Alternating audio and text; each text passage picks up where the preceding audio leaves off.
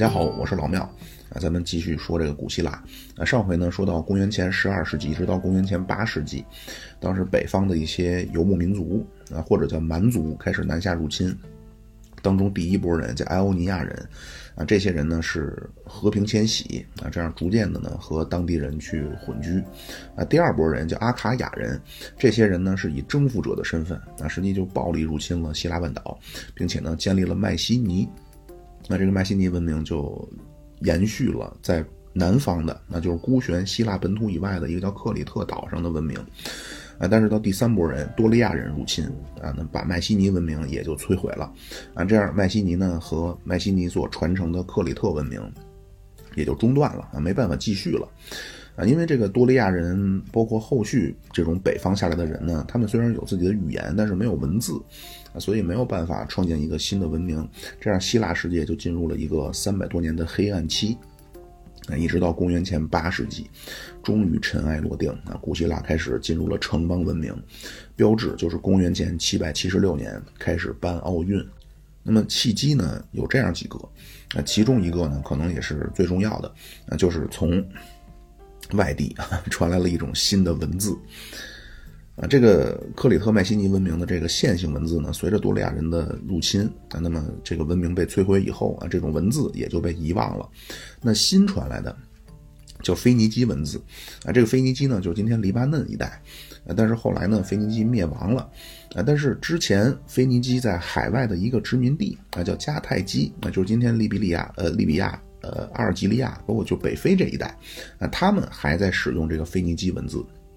最终呢，就通过地中海啊，就传到了希腊。那这种文字的传入啊，就激活了这种黑暗状态的，已经在黑暗状态中挣扎了几百年的这个希腊啊，所以希腊呢就进入了城邦时期。啊，这个腓尼基文字呢，实际就是今天，呃，西方的拼音文字的一个祖先。啊，后来西方的文字呢，都是在腓尼基文字的基础上发展来的。啊，腓尼基文，然后希腊文，包括后来的拉丁文，啊，到今天西欧的所有的，呃，包括东欧啊，就是所有的拼音文字的，呃，最早的一个，呃，怎么说呢？最早的一个雏形就都是这个腓尼基文。啊，那当然，另外呢，除了这个腓尼基文字啊，从海外的这个迦太基传来的还有腓尼基人的历法，啊，还有埃及传过来的几何学啊，这个后来被欧几里得发扬光大，啊，还有比如两河流域，就古巴比伦的这种天文星象的一些知识啊，包括波斯传过来的这种呃货币制度啊，贸易制度。随着等等这些，呃，其他文明的一些成果的传入，呃，那么三百多年的爱琴海的文明的黑暗期就结束了啊。这样，爱琴海呢就进入了城邦时期啊。那在这个阶段，就是大家都知道的一些伟大的文明成果，包括这些很出名的名字啊，实际都是这个时期。那么城邦文明以后呢，就是希腊化时代啊，就是就是城邦时代衰落以后啊，就是取而代之的是一个这种亚历山大的大帝国。然后呢，就是呃，罗马文明崛起啊，最终吞并了希腊文明啊，这都是后面的事儿，慢慢跟大家再说。那么，啊，咱们说到城邦文明呢，起源于古代奥运会，啊，这句话呢可能会出现两个问题啊，就是第一个就是什么是城邦啊，或者什么是城邦文明？第二个就是为什么这个奥运会是城邦时期的一个标志？啊，咱们先说第一个，就是城邦到底是什么？啊，这城邦呢，实际上是黑暗时代的末期，啊，就出现了这么一种，呃，新型的一种政治上的共同体，啊，叫 polis，啊，实际上就是一个城市就是一个国家，啊，就当时希腊人呢和，啊，比如后来的咱们中国人的这种国家的观念不一样，啊，咱们中国历史上呢，特别是秦朝以后，啊，都强调叫普天之下莫非王土，啊，这个天子呢是要掌管天下的，但是希腊不一样。啊，实际上，希腊城邦时期的这种，呃，城邦的覆盖范围，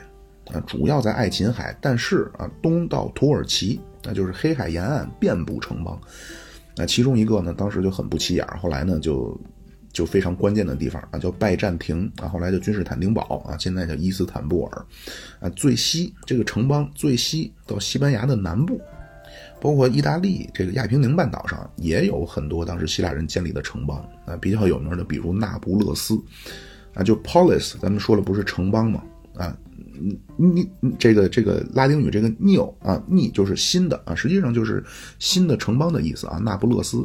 包括法国的马赛啊，也是希腊人建立的城邦。那不能叫希腊人啊，就是当时希腊时期的这种城邦啊，最南到北非，实际上都有城邦啊。当然有一些呢是希腊人的，呃，有些是这种西亚人的。啊，有些是意大利人的啊，有些是今天这种法国人的，有些是北非人的，而且呢，最早出现城邦啊，其实都是从小亚细亚出现的啊，就是今天土耳其这些。后来呢，这种组织形式呢，就慢慢向西发展啊，最远就到达了西班牙。但是虽然辐射的这么这么广大啊，也有这种共同的希腊文化的希腊信仰的这种认同，虽然有这么多，但是呢，这些城邦之间并没有想要去建立一个统一的大帝国。啊，就是他们的这个发展模式很像美国早期，那就比如说在一个城邦发展的很好，那么这城邦当中的一部分家族呢，就去别的地方安家了。那么地中海的这个航海条件也很好，啊，风平浪静，而且呢岛很多啊，所以如果船出了什么问题呢，随时也都能够找到这种岛屿去去修船。那这样呢，看到一个合适居住的地方呢，就去建立一个新的城邦。那如果发展的好啊，那么再有一部分人再去建立新的城邦。那么为什么这个城邦它不能去这种就像摊大饼一样啊，能够建得很大？那其中一个原因就是地理环境，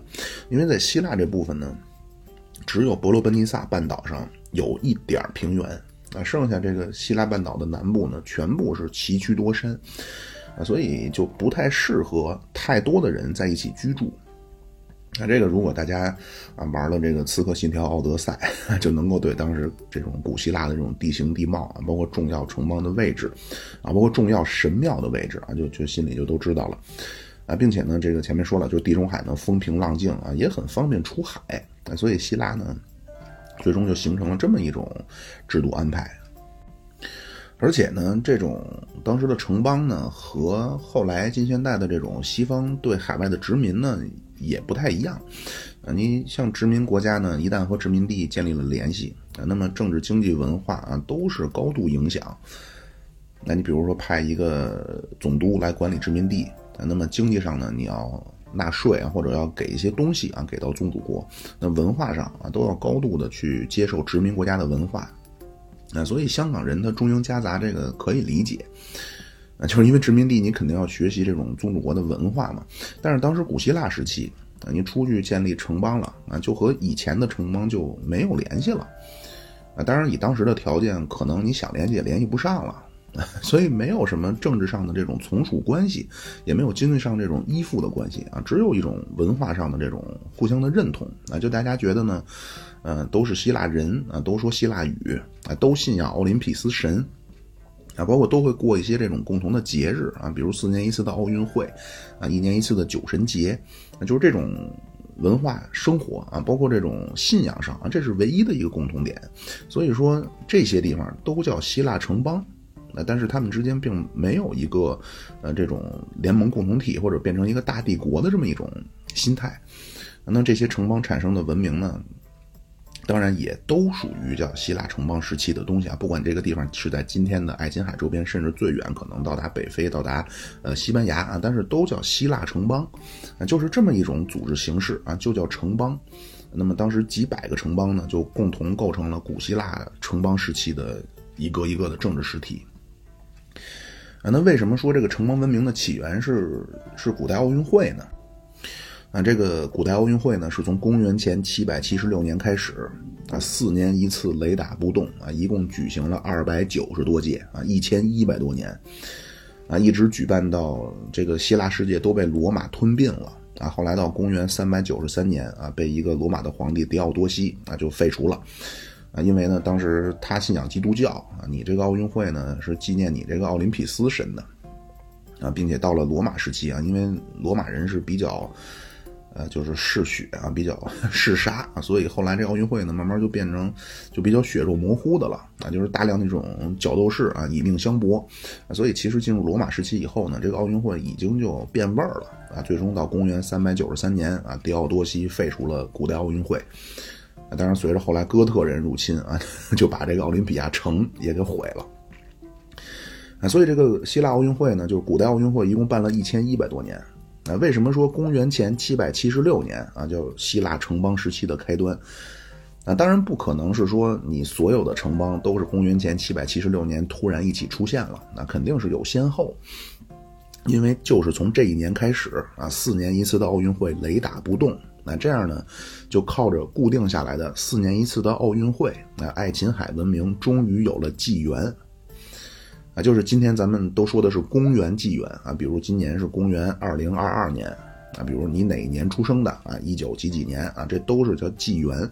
啊，咱们古代中国呢，靠的是皇帝在位啊，比如秦始皇元年啊，这么换算过来呢是公元前二百二十一年啊，北宋的真宗咸平三年啊是公元一千年啊，汉武帝时期开始有的年号啊，建元就是中国的第一个年号建元，建元元年换算过来就是公元前一百四十年。啊，那么你有了纪元呢，你才能说你不是野蛮人嘛，对吧？野蛮人可能他只知道一个概念叫以前，啊，昨天也是以前，一个月以之前也是以前，啊，所以文明的标志之一呢，就是有了纪元，那就是结绳记事啊。可能有的这种说法啊，就可能就觉得这个就算是叫计算时间了啊，就 跟某种程度上就开始纪元了啊。所以有了纪元呢，你就不是野蛮人了。那么希腊人当时就是，呃，随着奥运会啊，他就可以说啊，是第几届奥运会的第几年啊，发生了什么什么事儿，那就是公元就是耶稣出生嘛啊，那么你公元前怎么办啊？今天当然都是推算回去的啊，叫公元前怎么怎么样，但是之前没有公元纪元呢，啊，他肯定不能说啊，当时咱们这是公元前多少多少年，对吧？所以之前呢都用的是啊第几届奥运会的第几年。啊，除了这个纪元呢，另外就是每隔四年啊，就能把这种爱琴海周边国家的这些人啊，就是让这些城邦的人呢，每四年让大家能聚在这儿。那后来的悲剧、喜剧啊，包括很多商业活动啊，也都随着这个古代奥运会就出现了啊，就是它实际上起到了这么一个世界人民大团结的一个作用。啊，这古代奥运会刚开始是一天啊，比的就是什么跑步、摔跤。那就很简单的一些项目啊，然后就开始进入这种祭祀环节，啊，后来呢是增加到了五天啊，三天比赛，两天去去祭祀，呃，当时比的呢项目像什么拳击啊，啊，赛马、赛车啊，什么跳高啊，当然包括之前传统的跑步啊、摔跤这些，啊，实际都是和战争相关的。是，所以实际上用今天的这角度看呢，更像是一种就当时古代的一个联合军演，就是都是来展示自己的肌肉啊，展示自己的身体。啊，就咱们上一期说了，就是北方的神都是非常高大威猛的，那么运动当然这个过程是能够表现自己身体的强健啊，所以呢，就实际上是表达对神的一种模仿嘛。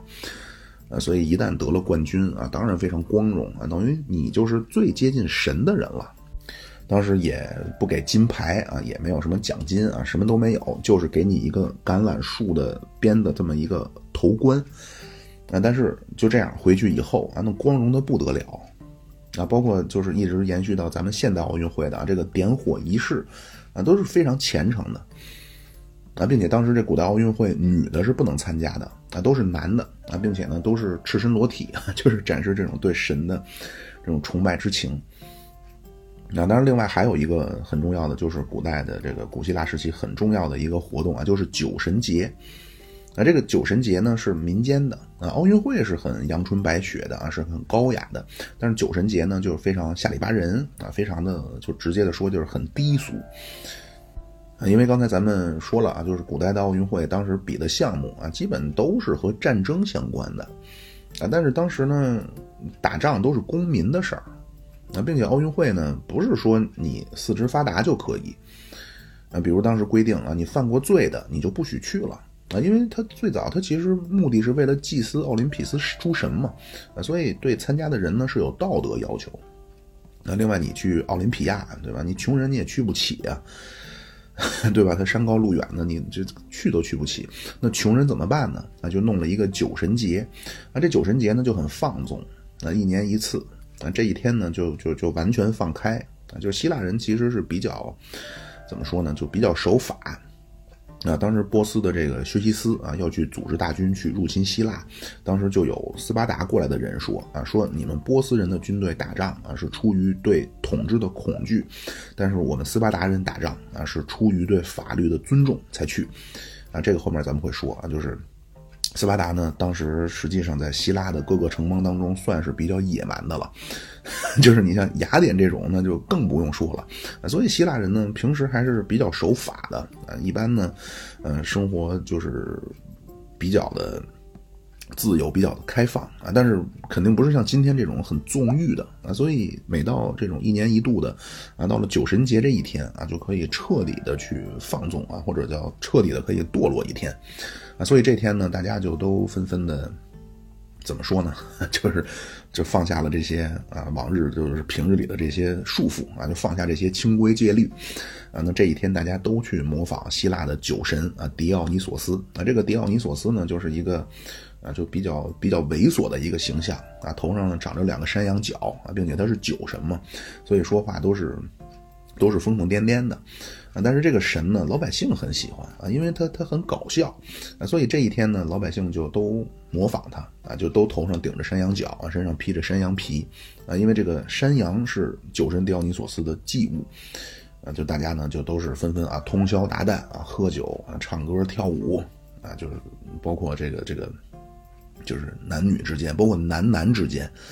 啊，就是总总之就是什么都不管了啊，就是两性关系就非常的紊乱，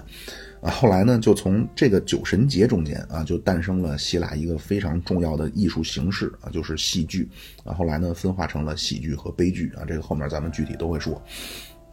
总之呢，就当时呃，希腊城邦呢，虽然遍布着爱琴海啊，甚至可以说，实际上在地中海周围都建立起来了大大大小小几百个希腊城邦。啊，但是呢，他们靠着这种共同的文化认同、共同的文化信仰，啊，他们都属于啊这些都叫希腊的城邦，啊，后面咱们说，比如说到哲学啊，哲学之父泰勒斯，他呢就是呃小亚细亚啊，是米利都城邦的，那就是他实际上今天土耳其的，啊，就是很多希腊这种城邦时期早期的思想家呢，其实都不在希腊本土，啊，不在小亚细亚，就在意大利。啊，比如巴门尼德。啊，这个巴门尼德是把把毕达哥拉斯和柏拉图连起来的人，啊，这个巴门尼德就在意大利，啊，但是他们都属于叫古希腊思想家啊，都是古希腊文化当中的一部分，啊，就比较类似咱们比如说李白，他出生这个地方，今天吉尔吉斯斯坦托克马克，啊，当时唐朝叫碎叶，啊，但是他的文化是中国的。啊，所以说李白的诗歌呢，肯定是中国文化啊，你不能说是吉尔吉斯斯坦的文化瑰宝。所以到公元前六世纪、公元前五世纪啊，城邦呢最终经过了早期的沉淀啊，就进入了鼎盛阶段。那一个呢，就是通过可能两百年、三百年的逐步的扩张啊，当时爱琴海当时出现了数不清的城邦，还有一个呢，就是这些城邦呢就开始诞生很多希腊的名人啊，都是后来非常有名的希腊的啊这些名人都是这个时期的啊。那么这个时期这个城邦大概是一什么概念呢？对吧？这个我也没有去考证啊，究竟这个城邦是谁翻译的？其实翻译的很好，那就是一个城啊，但是就是一个邦，啊，邦就是咱们古代说的国家嘛，对吧？你中原大邦之地啊，比如说后来清朝啊，这个英国来人啊，英吉利啊，小邦蛮夷啊，实际上城邦的意思就是一个城，就是一个国。那这个就是前面说了啊，这个城邦是西方最早的一种国家形态。啊，你今天看呢，嗯，如果说这个就是一个国家啊，那确实呢叫小国寡民。但是如果只看城市规模啊，其实这个城邦一点也不小啊，那面积呢有个几百上千平方公里啊，雅典是两千平方公里啊，最大当时是斯巴达啊，八千四百平方公里啊，这个是当时面积最大的。那为什么咱们可能一提到城邦呢，都说叫小国寡民，啊，原因就是大部分的这种记录啊，就是大家看古希腊城邦时代的这种这种历史啊，都会看到公民人口几千啊，最多上万，啊，就是亚里士多德后来呢就说啊，说如果一个城邦的公民人口超过十万，就不是城邦了，啊，比如说波斯啊，波斯就叫一个帝国。啊，所以这样呢就发生了误会，啊就觉得啊，那么当时是不是啊最繁荣的地方雅典啊，你只有六万人，对吧？当时中国战国这种大一点的城市都是几十万呀，那么这样肯定是小国寡民。啊，因为这个有一个误会啊，就是公民人口不是总人口，就是希腊时代这种公民人口不代表全体的城邦人口。啊，这公民实际上可以理解成就是当时的贵族啊，只占极少数。啊，多数人呢就没有公民权啊，但是他还是属于城邦的人啊。当时最大的这种人口的这种城邦啊，最繁荣的就是雅典啊，雅典鼎盛期就是公元前五世纪，就是伯利克利当政的这个时期，总人口四十三万啊，当然他公民人口呢大概六万啊，剩下的你像奴隶。啊，无产者，什么妇女儿童啊，包括外邦人啊，这些都是算雅典的人口，但是不是公民。啊，那么当时同时期的啊，你比如像中国的战国时代啊，最大的城市啊，齐国的临淄，记载叫七万户。啊，那当时当然也没有独生子女的这种政策啊，所以估计临淄的人口大概三四十万，那雅典是四十三万，那就大概同期的罗马。啊，就其实罗马这个后面会跟大家说，其实罗马的，呃，就是开始的时间呢，和希腊城邦时期差不多，那甚至可能还早一点。就是罗马的人口当时也是四五十万啊，但是到后来成了罗马帝国了啊，罗马人口就突破百万。但是当时呢，实际上大家看，无论是东西方啊这种大一点的城市呢，人口都差不多，就四十多万。那这种占地面积啊，就是地域啊，当时最大的前面说了，斯巴达啊，当时号称叫不设防的城邦，面积八千四百平方公里，那什么意思啊？上海今天是六千多平方公里，啊，雅典当时面积是两千平方公里啊，那么大概和深圳的面积差不多，所以咱们传统一说啊，觉得希腊城邦小国寡民啊，其实呢。某种程度上其实不那么准确，或者说有一定的这种误导性，啊，因为其实城邦不小啊，人也不少，所以咱们说这个城邦小国寡民啊，它最大的原因就是它一个城就是一个邦啊，就是一个一个国家就是这一个城，啊，它城邦之间彼此是非常独立的。那希腊每个城邦啊都有自己独立的领导，都有自己独立的政治组织模式，啊，都有独立的这种功能机构。那政治经济都高度独立啊，彼此之间也没有理论上的从属关系啊。当然后来你像这个这个这个伯罗奔尼撒战争，那就是以雅典为核心的提洛同盟和以斯巴达为核心的伯罗奔尼撒同盟，那他们之间去进行角逐啊。但是那个特殊时期，那就从理论上来说，城邦之间没有互相的依附或者从属关系啊。但是你比如说当时咱们齐国，啊首都临淄。呃，人口规模和雅典差不多，但是齐国七十多座城，但是你雅典就一个城，就一个雅典，那就是伯罗奔尼撒战争，或者说呃希波战争以前啊，彼此之间也没有想去说搞什么同盟，去去做件什么大事儿啊，所以在学术上啊，就是这个时期啊，就是说古希腊时期啊，有一个词叫古希腊的分离主义。什么叫分离主义呢？啊，就是彼此之间都相安无事啊，偶尔之间如果发生了摩擦，发生了战争呢，啊，即便说打完了，分出了胜负啊，有一方赢了啊，他也没有想说我去占领你，啊，或者说我从你那儿去去征税，那就是波西战争啊和波斯人打仗以前，希腊这种城邦之间完全没有建立一个这种人口众多、幅员辽阔的大帝国的这么一种伟大的理想。啊，在古希腊人看来，这种东西没什么意义。那就现在这样生活就挺好啊，几万人在一起生活呢，也没什么啊，没觉得说有什么不便，或者说还有一些更崇高的这种征服的理想。那所以就出来这个词，就叫分离主义啊。那分离主义的对立面，那它的反义词叫统一主义或者叫帝国主义啊。今天咱们一说帝国主义、分离主义呢，觉得都不好啊。帝国主义就是西方列强啊，帝国主义亡我之心不死。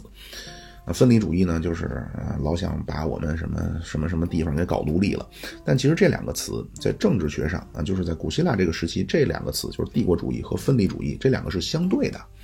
啊，都是对古希腊城邦时期的这种描述啊。当然后来呢，它实际上是经过了列宁啊发展了马克思的理论，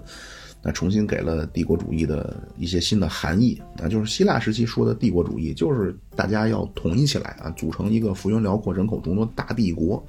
但是列宁定义的这个，他毕竟革命导师嘛，就是，所以今天咱们一说到帝国主义呢，都觉得是资本主义发展到这种金融资本主义啊，形成这种全球的这种垄断啊，全球的同盟啊，这个就叫帝国主义。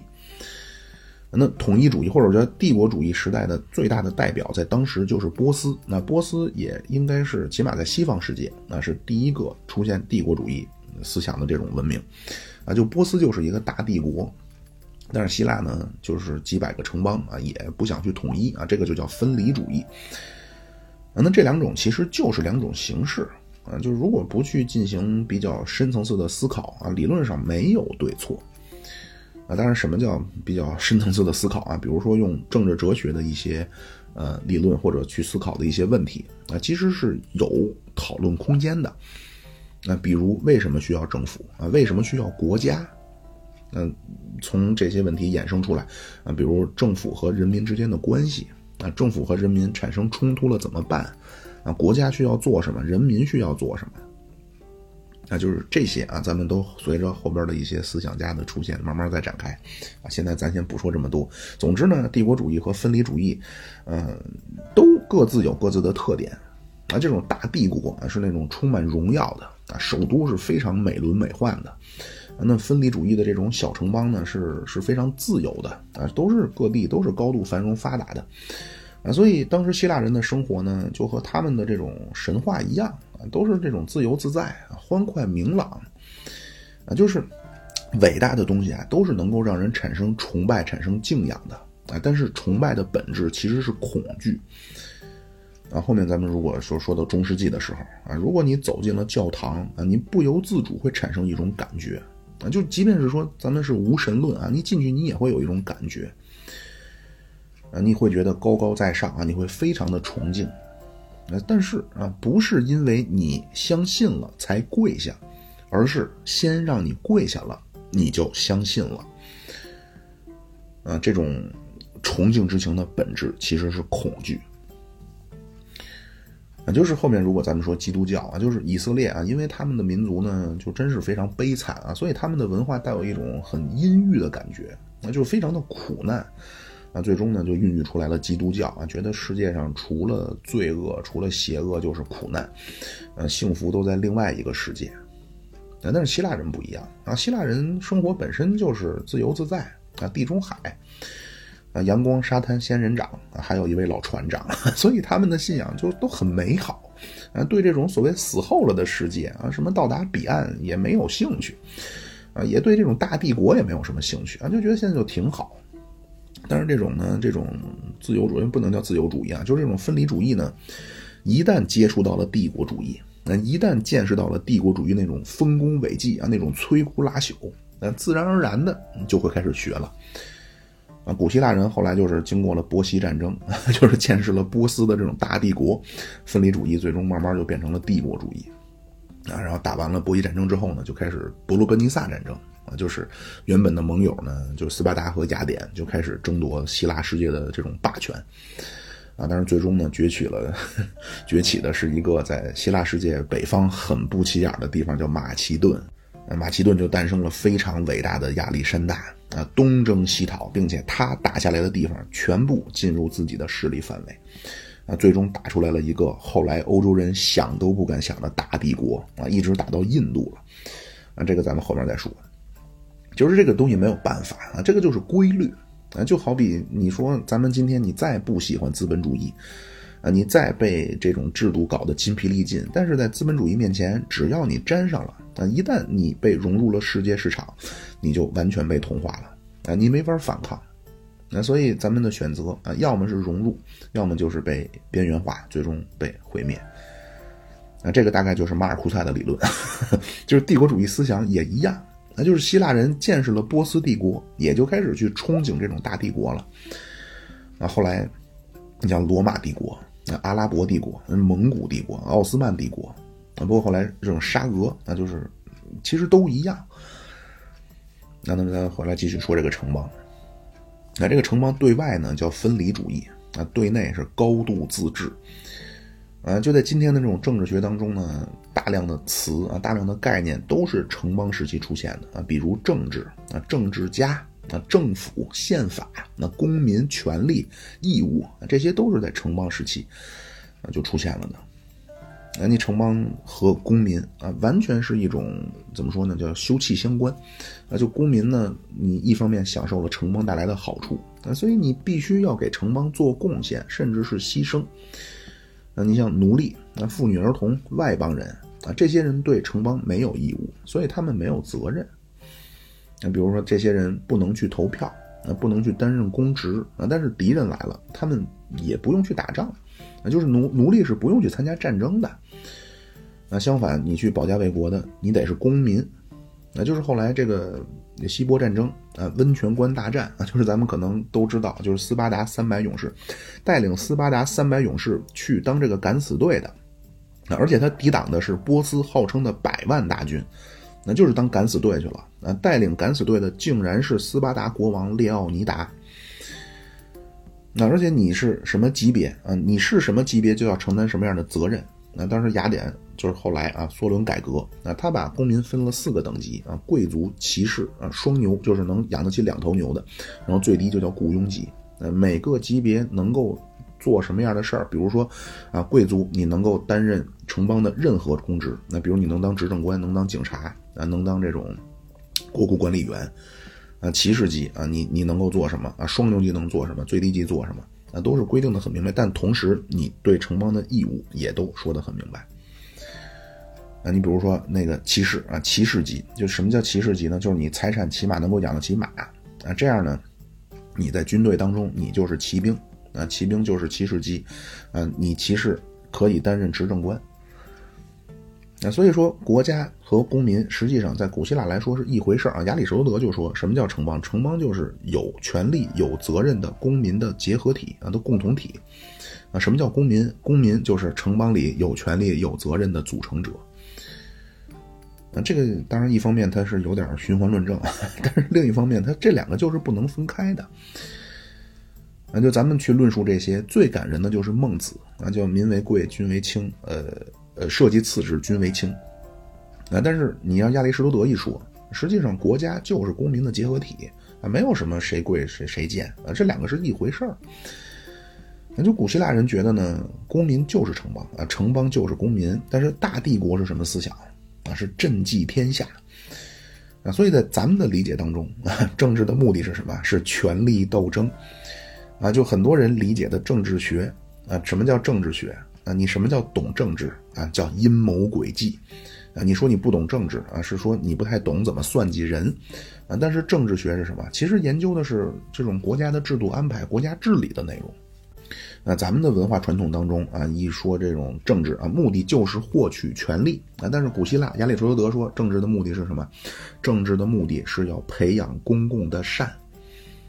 因为城邦就是公民组成的。那既然你出现了城邦，你出现了政治生活，实际上是为了促进公共的善。但是在这种大帝国或者就是咱们的这种文化传统当中呢，国家是皇帝的，所以政治的目的当然是获取权力了。所以最终体现就是阴谋诡计嘛。那说回到古希腊啊，就是他们觉得呢，公民就是要参与城邦管理的。那公民有权利啊，或者说相对于这种妇女、儿童、奴隶、外邦人来说，呃，他的这种权利真的就是特权啊。以今天的视角看，但是有权利的同时啊，公民也有义务啊。你不能说你平时你住大房子、开豪车，你吃香的喝辣的，然后当官的名额只能是你们，然后国家有危险了，你让奴隶去了，就是古希腊觉得这样好像就很奇怪。啊，因为用孙中山国父啊，用孙中山的话说呢，啊，那公民呢，就是古希腊的公民呢，实际上相当于叫先知先觉的人啊。你像奴隶那些，那叫不知不觉的人。啊，所以肯定是先知先觉的人，你要做的更多嘛。啊，你把更重要的事情，你不能交给这些不知不觉的人呀，对吧？你交给他，他他他不是给你胡搞嘛？那就算说他主观上他是很想努力的做好，但是你对于这种。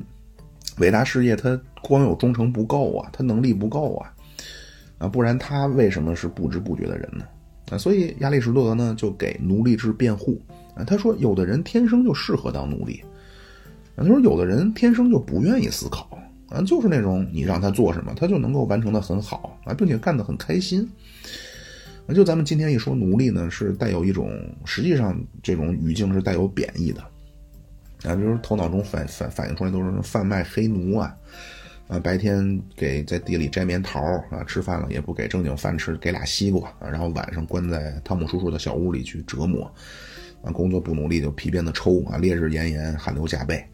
但是古希腊奴隶的生活呢，就是当然他没有太多的文字或者文物上的这种记载描述，呃，咱也不知道是不是也那么残酷啊，但是呢。应该没有那么当牛做马啊，因为有些记载是很清楚的啊，比如说啊，奴隶能买卖，啊，那你能买到什么奴隶呢？那你能买服务员啊，能买个修理工啊，能买清洁工，能买建筑工人。所以奴隶买卖市场实际上有点类似今天的劳务中心。而且呢，当时规定了，比如公民买了一个服务员啊，如果这个服务员奴隶死了，你不能给他尸体就草席子一卷就扔了啊，你得给你买的这个奴隶，你得给他下葬，你得给他入土为安。啊，所以起码从现在所知道的啊，就古希腊的奴隶呢和后来的黑奴啊，实际上不是一个东西。啊，当然，如果我说的不对啊，我虚心的接受批评啊，就是怎么说呢？你现在说西方的东西好，好像比较危险。就我非常真诚啊，就是如果说有材料能够证明古希腊的奴隶如何如何的悲惨啊，如何如何就和后来的黑奴一样啊，欢迎大家指正啊，我虚心学习。所以古希腊人呢，实际上他们说的人啊，就指的是公民啊。亚里士多德说，人是社会动物啊，人一旦离开社会，要么是神，要么是野人。那就是人啊，要有公民意识啊，你是要主动参与政治生活的啊，你是要去考虑参与这种啊公共事务，你要对他有思考啊，包括你要去做决定啊。如果不这样的话，你就不是人啊。他说，公民。就要成为自己的主人，啊，公民既是管理者，也是被管理者。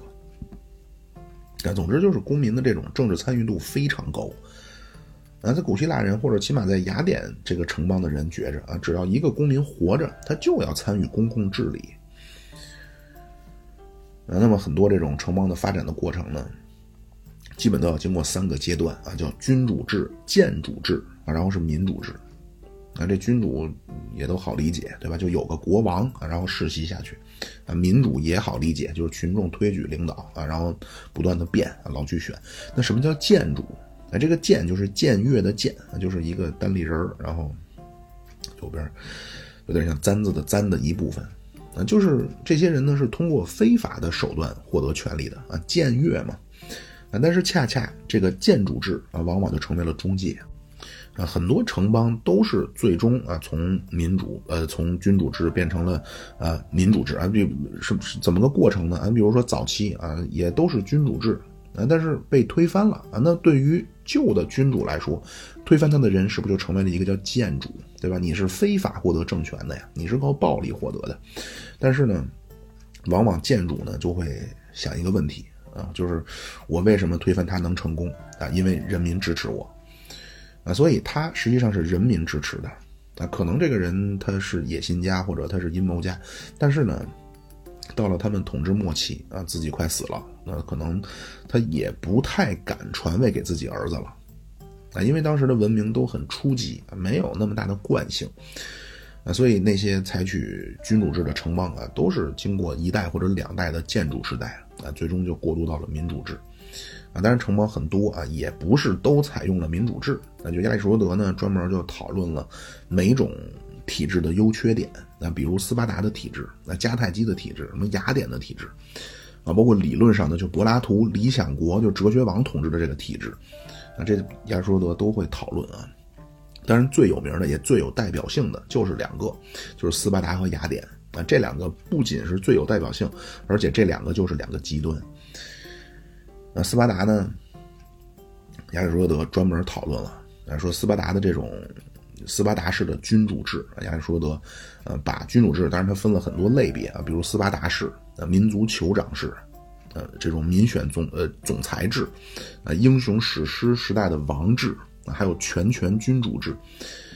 啊，就是柏拉图的这个理想国啊里边也出现了很多这种斯巴达城邦的特征啊，那这斯巴达呢？就是当然，这个亚里士多德管它叫君主制啊，但是实际上严格意义上说，它是寡头制。啊，这个民族或者说这个城邦是高度尚武啊，这可能跟它的处境有关啊。就是斯巴达呢是在伯罗奔尼撒半岛的平原上啊，就这个平原几乎是希腊唯一的一块平原。那么人种啊，它是属于希腊这种黑暗时代第三批入侵的多利亚人种的一支。啊，就是第二批入侵的阿卡亚人建立了迈锡尼文明，后来被这种多利亚人入侵给摧毁了嘛。那之后多利亚人进来以后的后人，啊，靠着迦太基传过来的腓尼基字母这种拼音文字，把希腊这种文化给复活了，啊，所以斯巴达人本质上是入侵者的后代啊，他们就是多利亚人的后代。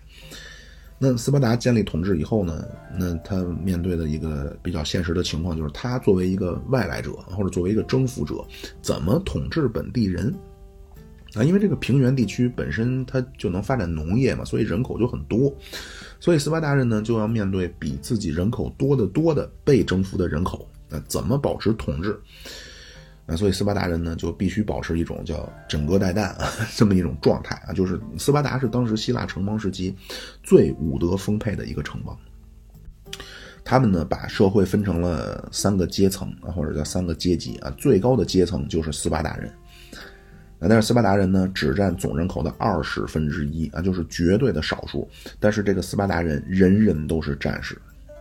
那斯巴达的男的只有一个身份啊，就是去当战士啊，就是去勇士去做勇士。斯巴达人不种地啊，不去做什么手工业、商业啊，所以他们人口虽然非常少，但是战斗力非常强啊，每个人都是职业战士啊，所以他们能够统治得住。啊，那第二阶层呢，叫伯里伊赛人。那这些人是什么人呢？这些人就是当初斯巴达人的祖先入侵的时候的带路党，所以他们的地位呢比斯巴达人低，但是比当地的希罗人高。那就是相当于斯巴达人，你你当初相当于你帮着我了嘛，所以就就法爱开恩开恩啊，你当初很识时务啊，就给一些特权。比如这些人呢，就可以去做一些这种商业啊、手工业，能做一些这些方面的工作。那最低的就是当地的本土人啊，叫希罗人啊 （Helots）。这些人呢，就是当地土著啊。但是这些人人口最多啊，但是呢，因为被征服了，所以呢，只能当奴隶啊。这个就大概就是斯巴达的一个整体的社会组织结构。那这个斯巴达最有名的就是斯巴达方阵啊。斯巴达人很会打仗。那就后面咱们会跟大家说希腊化时期的马其顿方阵啊，实际就是从斯巴达方阵演化过来的啊。那斯巴达方阵呢，就是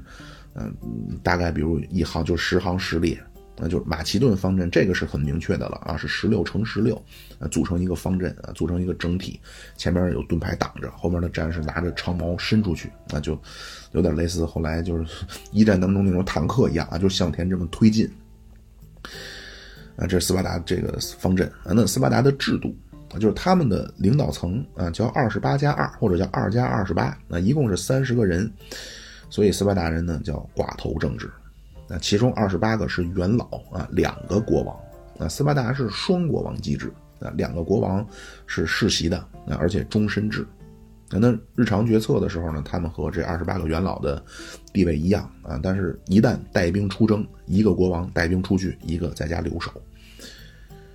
那那为什么元老是二十八个呢？有猜测啊，说斯巴达当地一共是二十八个大家族。啊，还有一种说法呢，是最早追随斯巴达的国王吕库古的啊，一共是有二十八个得力干将啊，所以就给他们的家族就相当于就清朝铁帽子王了。那如果这二十八个元老如果出现死了的情况，那就选新的。那那方式也很原始，就是哪个人的呼声高啊，就成为了候补。啊，这就是字面意思啊，就是谁走过来，底下人就喊啊，谁喊的被喊的声大，就选谁了。那那经济上呢，就是实际上是非常的原始共产主义啊，因为咱说了，这个斯巴达始终它有危机感啊，它是集二十分之一的人数要统治，就少数人要统治绝大多数，所以呢。他必须要保持一种，啊，不断革命的这么一种态度。既然这样，凝聚力就非常重要。那既然要保持凝聚力，那斯巴达人呢就觉着，嗯，最好的方式呢，其实就是搞平均主义。啊，因为一旦出现了贫富差距，那堡垒就容易从内部被攻破了。那为了防止贫富差距出现，从而导致，啊，就本来人数就劣势的斯巴达人内部不团结，所以斯巴达就定了一个政策，就是每隔五到七年要把所有的土地收回国家，然后重新按人头分配。啊，这样一来呢，每隔一段时间，因为他要重新分配嘛，所以斯巴达人对兼并土地就没有兴趣了，就一心一意的为国家效劳，为国家去打仗。而且这个国家呢也很有意思啊！你像咱们提到兼并土地，为什么没有兼并财富呢？因为这个国家没有财富，啊，不用货币，啊，一切生活的必需品全部是国家分配，啊，所以也不需要什么财富，啊，就是斯巴达这个城邦就是在斯巴达人的内部啊是高度平等啊，所以斯巴达人很自豪啊，他说我们对财富不屑一顾，那别的民族都爱财，我们不爱。啊，因为很简单，因为在他们那儿财富没有用嘛，就是所有的需要都是国家分配的。那生活上啊，这斯巴达是七岁开始啊就开始过集体生活，就这整个国家就和一个大军营一样啊，男的和男的住一起，女的和女的住一起，然后每天按时起床，按时睡觉，按时操练，按时吃饭。啊，并且吃饭呢也都在公共食堂，所以为什么后来美国的观察团啊到了延安之后啊，说当时咱们的党完全就是一个原始的斯巴达人的制度，高度平等，高度的这种排斥金钱啊，非常理想主义。并且呢，这个斯巴达人也很有兴，很有意思啊，他对这种，呃，怎么说呢，能不能叫文明的东西啊，就是什么艺术啊、哲学呀，对这些东西没有什么兴趣。就斯巴达的这种男男女女啊，就是七岁就集体生活，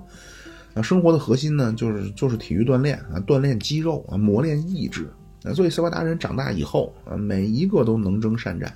啊，四肢发达啊，当然就头脑相对简单一些，啊，因为他们就是对文雅的东西也没有兴趣啊，也从小也不培养，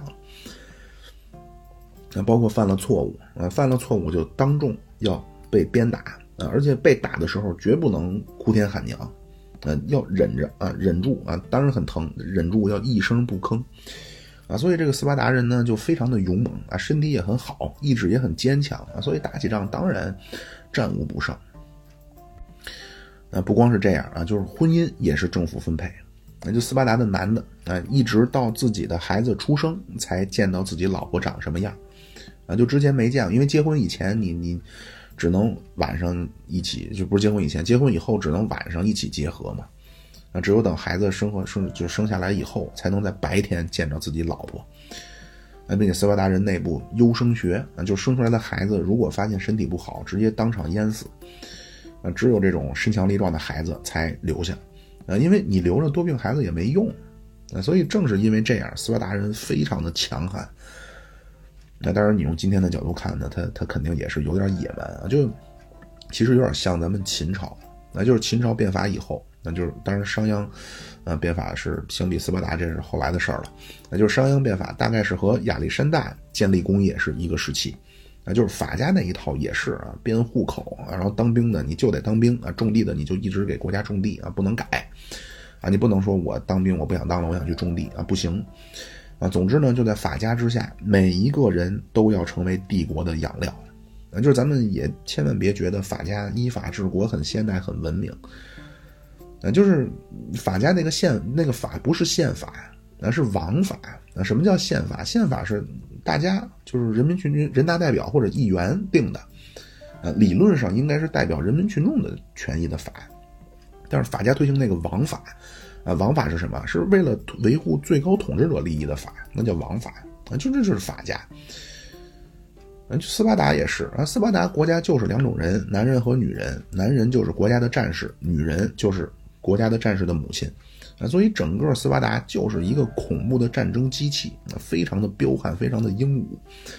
那所以列奥尼达。带着三百个人啊，在温泉关抵挡波斯的十万大军啊，打了三天三夜，最后没有一个投降或者去跑逃跑的，全部战死。所以这个国家是让人非常的闻风丧胆。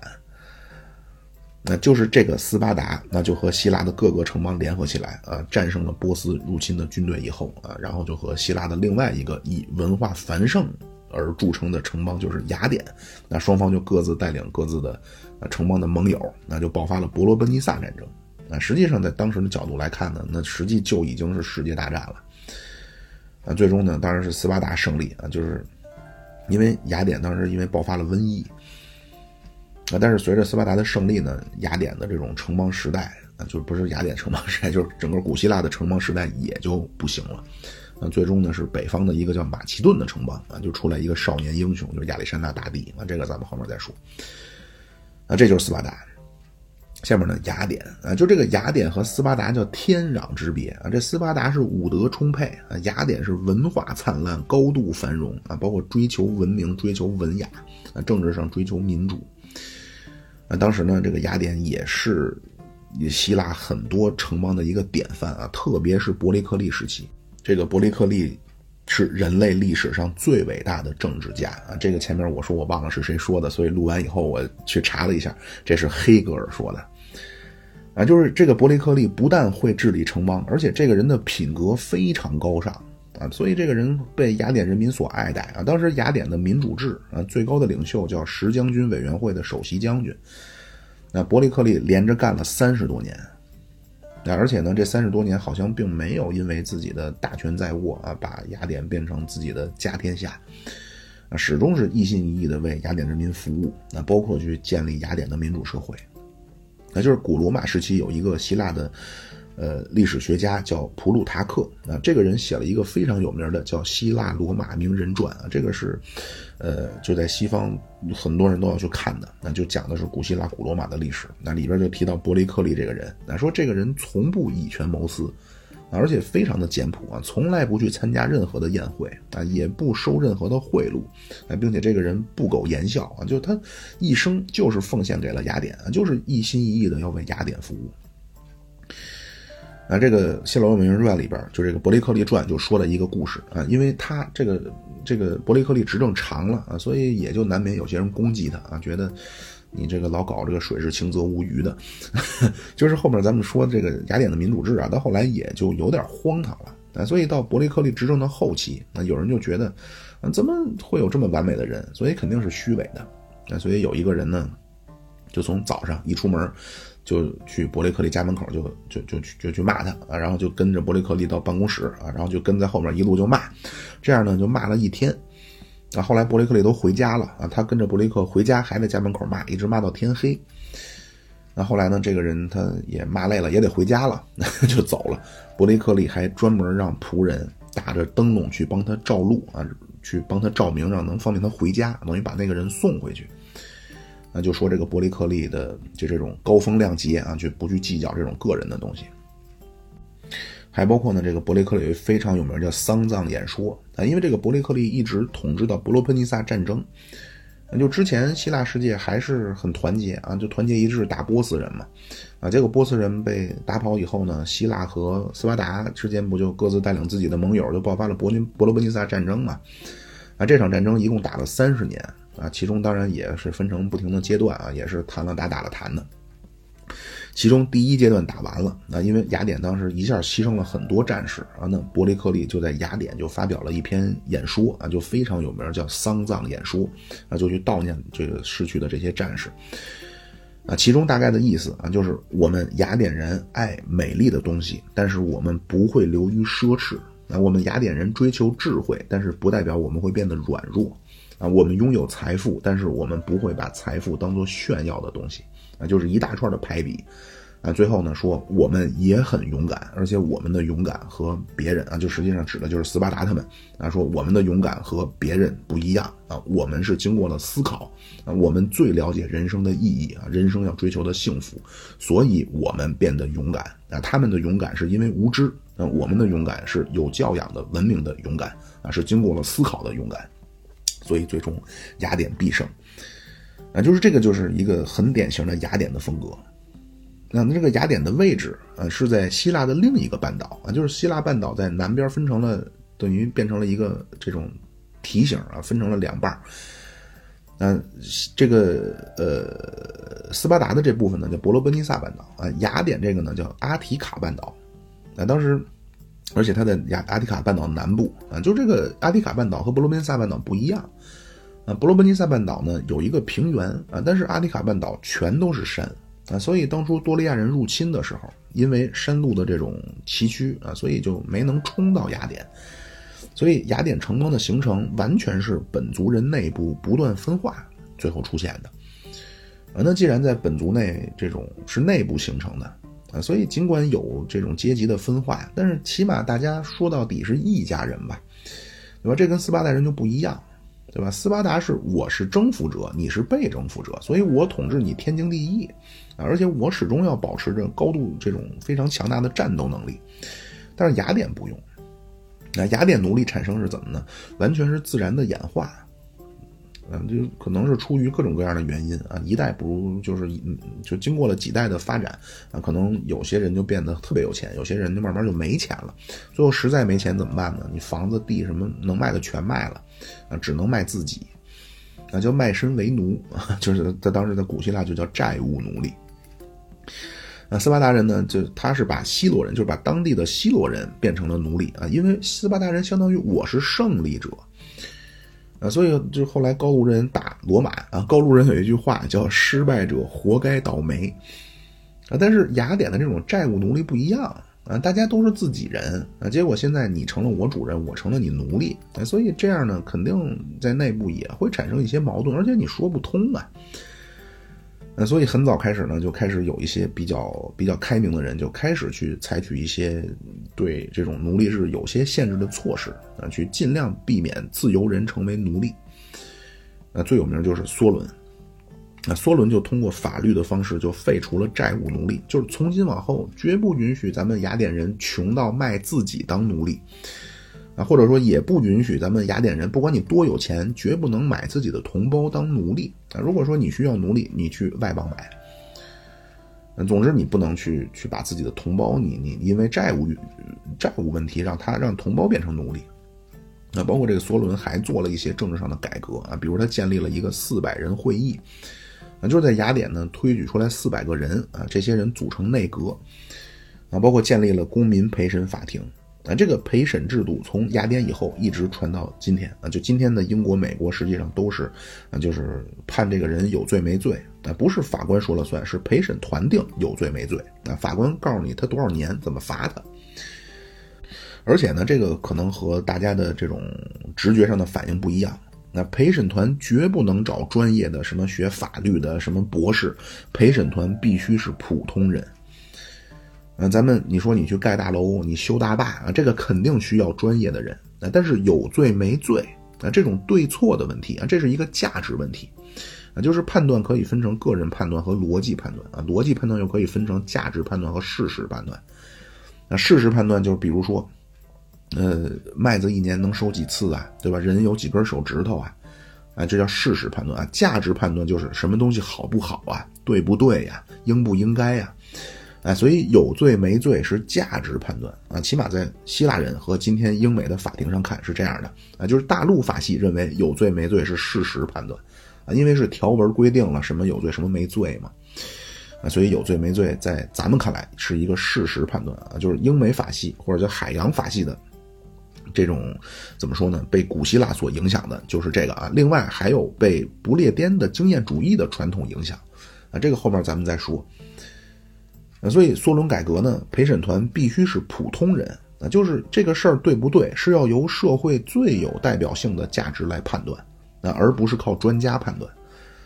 那所以陪审团选的都是最普通的人啊，绝对不是找什么专家、找政治家来当陪审团。那所以雅典呢，就经过了早期的改革啊，当然实际上是几轮了，是包括后来什么克里斯提尼的改革啊，最终呈现出来的就是公民参与政治的程度越来越高啊，民间社会越来越繁荣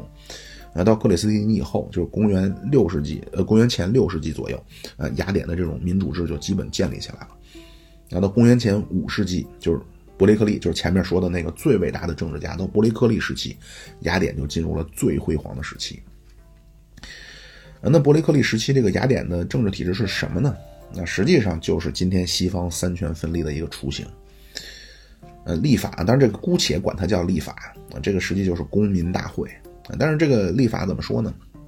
就是这个公民大会实际上负责的是通过否决的权利啊，因为你不可能说，因为雅典当时咱们说了六万公民，你不可能说六万公民一起讨论说讨论个什么事儿，但是有了重大的决议。嗯，那六万六万公民集体参与投票，那比如说两个主张啊，公民只需要把，就是他们负责谁决定谁对谁错，所以很简单，就是把自己觉得错的那个，把他的名字写在贝壳或者陶片上，然后最后就数嘛，就看谁的名字多，然后就把这个人就赶出城邦，啊，并且规定十年之内不许回来啊，防止他。卷土重来，反攻倒算，这个就是成是这个这个呃陶片放逐法，或者叫贝壳放逐法。那这是立法。那行政呢，实际就是梭伦建立的那个四百人会议啊，后来到克里斯蒂尼扩大成五百人大会，啊，这就相当于内阁啊，就是国务院啊。但是后来呢，因为这个希波战争啊，就从五百人当中就产生出来一个十将军委员会，那这个制度就一直保持下来，就成了最高的行政机构了。那这十将军委员会的首席将军就相当于咱们的国务院总理啊。这个伯利克利就是干这个。呃，十将军委员会的首席将军啊，连选连任，一直干了三十多年。啊，那司法啊，司法是六千人组成了一个陪审法庭啊，这个也是从梭伦时代就确立了。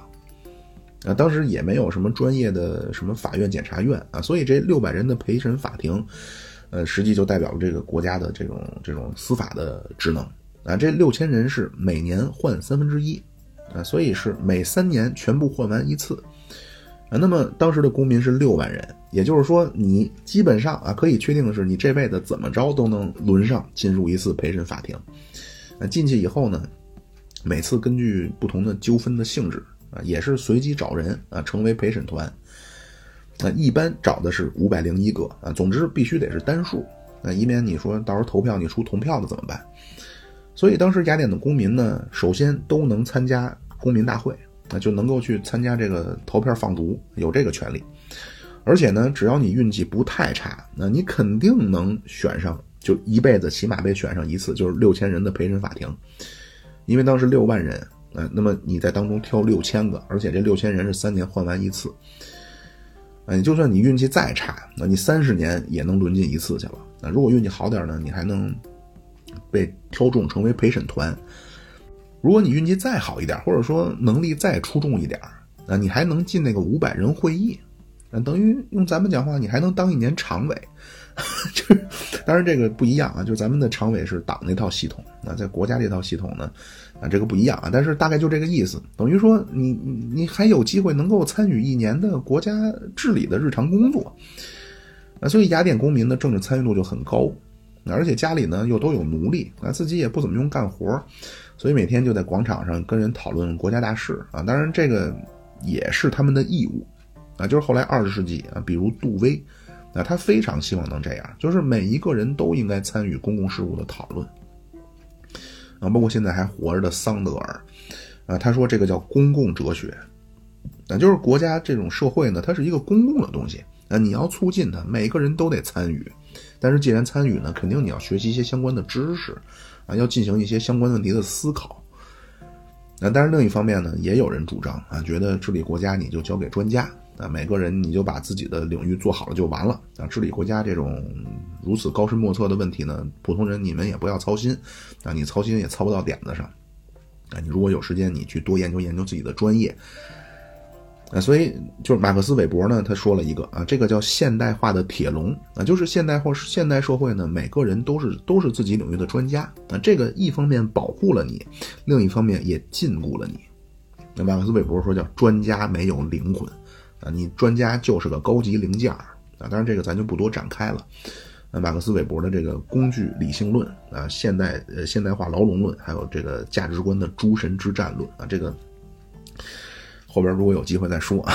就说回到雅典，那就当时他们每个公民都参与政治，所以伯利克利执政前后呢，在雅典就出现了大量的伟大的人物，那就是无论如何啊，大家一定都听过的名字啊，就是这些人生活的大概前一两百年时间啊，就是就是这个时代啊，这是一个非常了不起的时代。啊，那当时雅典的这个雅典的守护神 就是雅典娜啊，智慧女神啊，在帕特农神庙。但是后来咱们看古罗马啊，古罗马最崇拜的就是战神啊，马尔斯，那就是古希腊战神就艾瑞斯啊，古古罗马叫马尔斯，啊，就这能看出来啊，实际上你崇拜什么神，就代表了你这个这个你的追求啊，你到底崇尚的是什么啊？雅典人崇尚智慧啊，智慧女神雅典娜，啊，他崇尚智慧，就能诞生出这么多伟大的人啊。后来古罗马是歌颂征服，歌颂战争。啊，这样就能诞生很多伟大的军人啊，也能打下一个伟大的罗马帝国。啊，这个是雅典。啊，那当然说了，咱们说这个城邦当然是多如牛毛啊，也不光是斯巴达和雅典啊，但是这些城邦这么几百个城邦，他们在文化上互相是认同的。那不是认同啊，就是文化是相同的啊。这个时期也是绝大多数人了解的古希腊的一些名字产生的时期啊，就是在这个城邦时期产生的啊，就是大家最熟悉的啊，城邦时期大家最熟悉的，我觉得可能对后世影响最大的当然是古希腊哲学。就是康德出现以前啊，最伟大的哲学的高峰就是古希腊的苏格拉底、柏拉图、亚里士多德。但是古希腊哲学以前呢，还有一个非常有意思的东西啊，就是古希腊戏剧啊。而且古希腊这个戏剧呢，